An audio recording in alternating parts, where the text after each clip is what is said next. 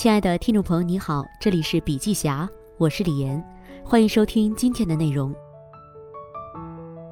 二零二零年再苦再累，二零二一年还是要笑着面对。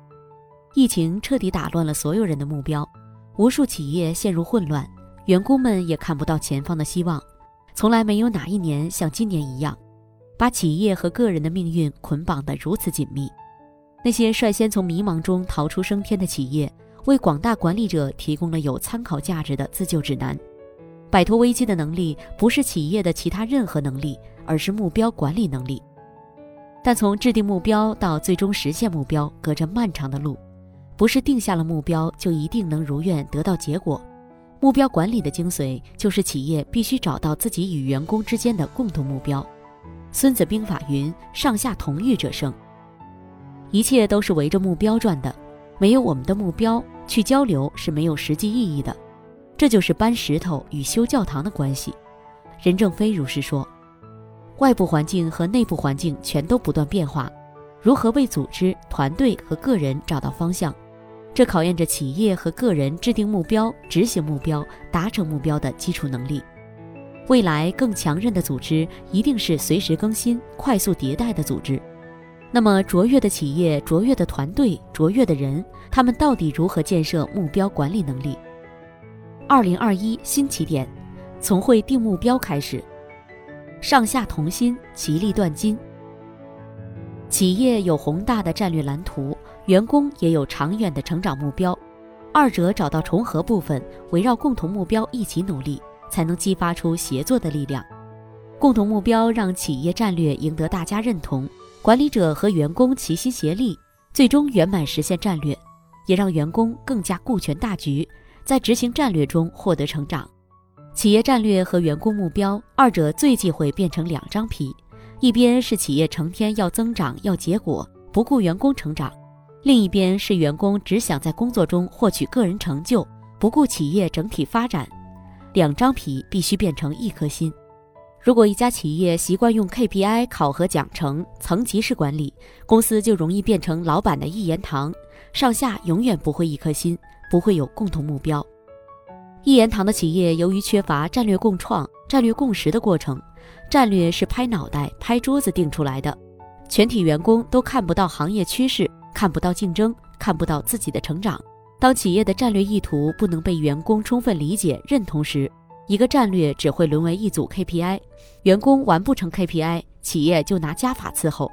这种情形下，员工的个人目标与企业的战略目标一定是互相分离的。战略在企业内部根本形成不了共识，同时员工也根本不可能去认真理解、拆解、执行企业的战略。根本不可能去思考如何担当责任、实现战略。雷军曾提到，在今天的互联网时代，KPI 已经反映不了效率的改善程度。人的智慧思维和创意越来越代表着先进的生产力。过去的人要服从流程和管理，而今天流程和管理要为人服务。小米高级副总裁王川也说：“农业时代比土地，游牧时代比体力，工业时代比资本。”信息时代比智力，可见激发创造力、激发自驱力、去 KPI、去中心化已成为一种管理常识。而且在经历了疫情的洗礼后，很多 CEO 对管理的认知发生了变化。传统的 KPI 绩效管理已被大多数企业承认是单一的管理方式，越来越多的企业开始在内部推行 OKR，实行目标管理。所以，如何更有效率地完成一个个目标，是当下企业和员工必须提前规划清楚的最大问题。OKR 即目标和关键结果法，一种高效率的目标管理方法，也是谷歌、英特尔首选的战略管理工具。陈春花教授的理解十分到位。OKR 的终极目标是希望在当今竞争日益激烈的商业环境中，通过识别目标和关键结果，并频繁刷新。让行动更加敏捷，以适配环境需要，从而提升企业的经营业绩。数字化时代，管理者们开始对效率重新认知。无论是远程办公、在线会议，还是企业对效率工具的需求，本质上讲，效率就是在挑战一件事儿：企业与员工是否拥有共同目标。小米、字节跳动等互联网科技公司早早就开始强调极致敏捷的组织文化。追求在不断迭代和创新中发展，因此讲求企业与员工之间一切透明、快速迭代、高效共创。OKR 目标管理法极好地满足了这些条件，让公司与员工目标趋同，并在企业内形成可视化管理。这种局部与整体的联动，才能使战略更好地实现。对齐一致是 OKR 的核心特征，一切都以实现最高战略和激发个体活力为核心。对齐一致体现在垂直对齐和水平对齐。在垂直对齐中，目标不再像层级式管理时一样由上级直接安排给下属，而是既从上至下贯彻，又从下至上回流。员工有了自主权，才有自驱力。但企业最容易忽视水平对齐及横向协同。水平对齐考验的是员工与员工之间、部门与部门之间、业务单元与业务单元之间的协作能力。这就要求团队成员之间、不同团队之间要分享各自的 OKR，横向交流想法，让协作变得更透明、更敏捷，员工之间也会更依赖。日本经营四圣中的松下幸之助和稻盛和夫两人。都曾在企业内部提出玻璃式经营的管理哲学，信息像玻璃般透明的团队协作本身就是最有效的工作方法。今天，传统企业如三一重工，互联网公司如多点、边锋集团、易来智能科技、玩家电竞、网眼等，都在积极使用飞书的 OKR 工具，为的就是在公司内部更好地推行目标管理法。我们很多 leader 比较年轻，没带过团队。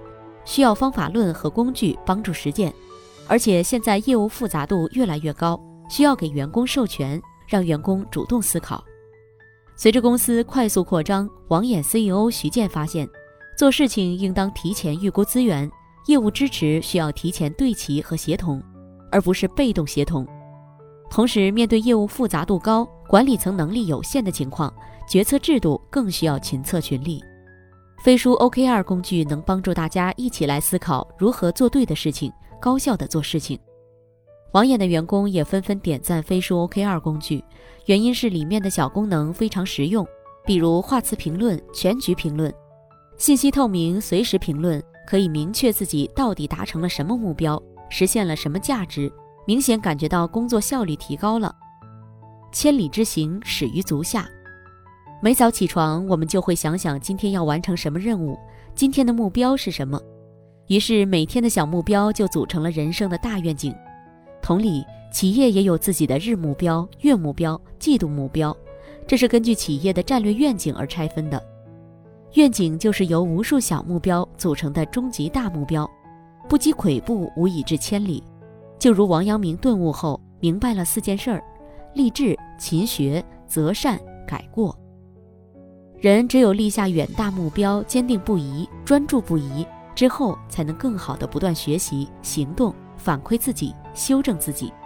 有了终极大目标后，还必须制定分阶段的各个中目标、小目标、小小目标等。这样做道理非常简单：不断战胜小目标，稳定前进发展，最终战胜大目标，积小胜成大胜。这也就是 OKR 中制定目标的原理。在迭代的路上，企业不仅要明确目标、放大格局，还要放小脚步。就像一位企业教练所言：“中目标都是点一点脚能够实现的事儿，关键是对过程和结果精确把控。因此，制定定量的、有挑战的、具体的，但是难度不要过大的目标，才是实现公司愿景和职业梦想的更优路径。OKR 不支持原地踏步，但也不支持拔苗助长。”在使用飞书 OKR 工具短短几个月后，网眼的团队成员就开始能够超水平发挥，部分周期目标提前完成，个别部门业绩增长明显。飞书 OKR 能够很好的起到承上启下的作用。制定 OKR 时设了比较有挑战性的目标，最初也对过程和结果都有担心，还好在拆解团队目标、明确个人目标、评估目标完成度的各个环节都提高了效率。CEO 徐建感受到了千里之行始于足下的快感，而且在效率工具的辅助下，OKR 目标管理法本身的能量也源源不断的被放大。正是如此，像飞书这样的工具才会被越来越多企业接纳，如物美集团、未来汽车、马蜂窝、美菜网、猎豹移动、真格基金等等。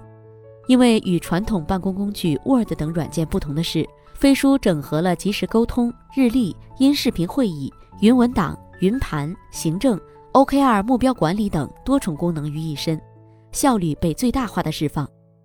甚至源码资本创始合伙人曹毅这样说：“以后投资项目要看对方有没有用飞书，飞书就代表着一种组织能力和工作方式。开局为艰，高效者胜。疫情期间，大多数人都是第一次体验在线办公的感觉，哪家企业效率更高，自我恢复的速度就能更快。但疫情过后，员工们回到了企业，人们为什么还要使用办公工具？”事实上，工作效率低早就是大量企业的顽疾，疫情不过是放大了大家平常不重视的问题而已。跟一群话很多的脱口秀演员开会，效率实在太低了。从去年开始，效果文化品牌副总监文森特就经常因为和演员们开会低效而烦恼。作为一家内容创意公司，效果文化本来就要处理大量的文本，还要不断根据新创意修改文本，因此效率是重中之重。然而，脱口秀演员们七嘴八舌，总是容易跑题，这让人哭笑不得。参会的主持人总是忙于在会议一次次走向发散的时候，把大家重新拉回主题。其实，不论是脱口秀演员，还是其他职业和岗位，在知识型经济的今天，每家企业都比过去更加依赖员工的个体智慧。所以，在线会议中的跑题、辩论、争执等现象必然层出不穷。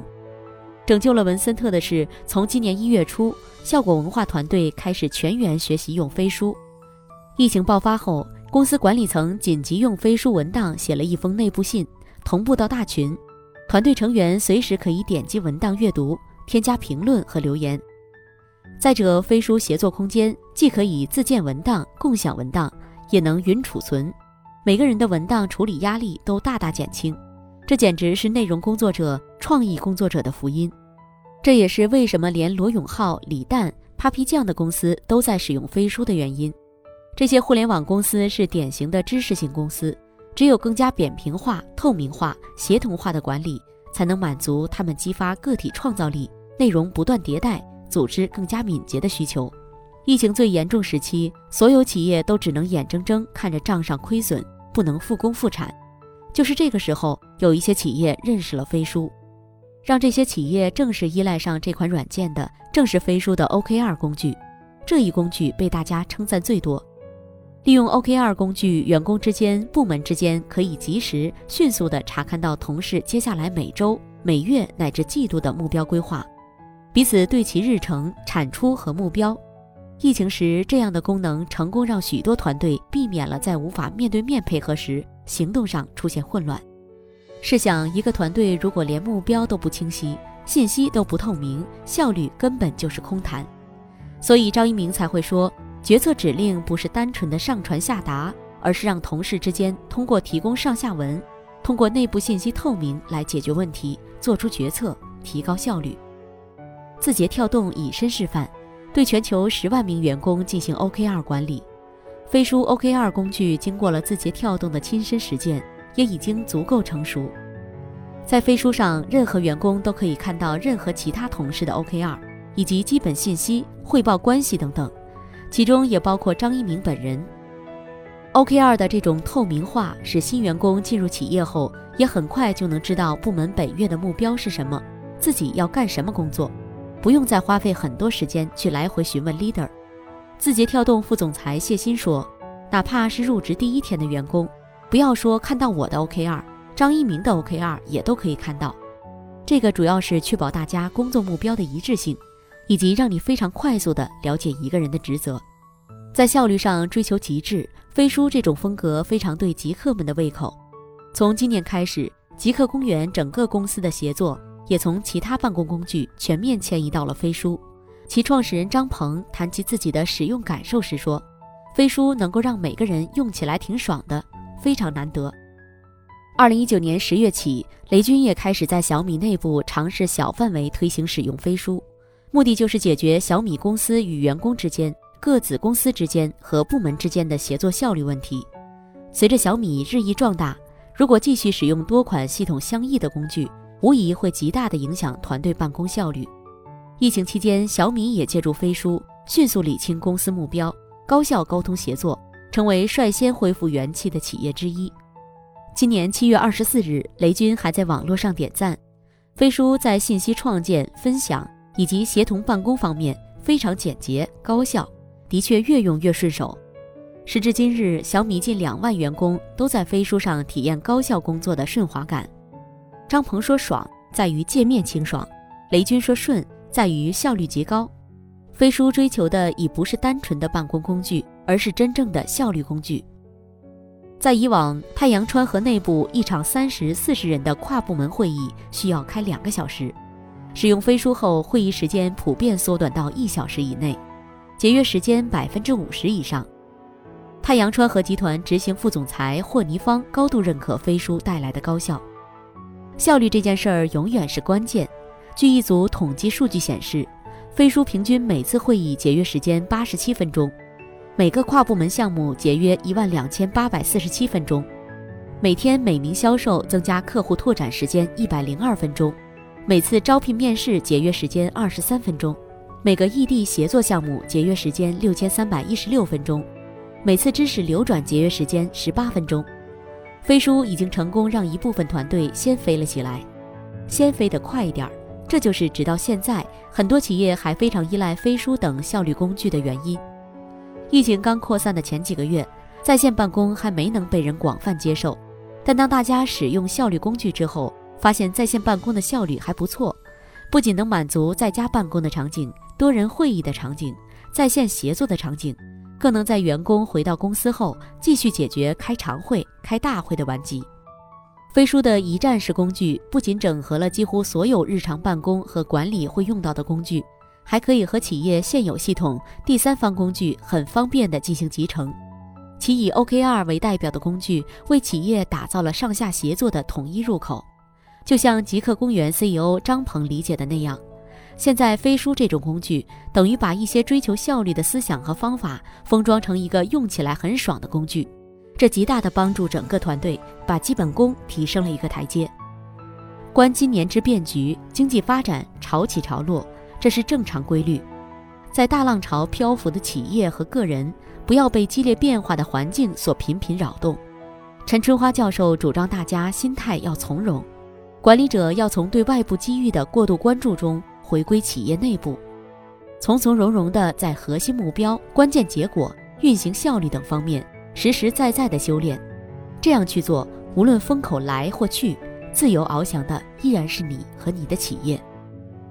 二零二零年，不论你怎么定义，它都已成序章。这一年，部分人、部分团队先飞了起来，但二零二一年才是真正意义上的开局之年。接下来的一年，效率依旧是主旋律。在数字化转型的漫漫长路上，效率工具也将是每个企业和个人的标配武器。不断重塑自己的能力，不要被过去的经验束缚。你规划了什么样的目标，有什么样的行动效率？你明年就会变成什么样的人？因此，每家企业、每个人都要回归基本功，回归目标，回归效率。飞翔的本领正是从过硬的基本功中磨练而生的。好了，今天的内容分享就到这里，感谢收听，我们下次见。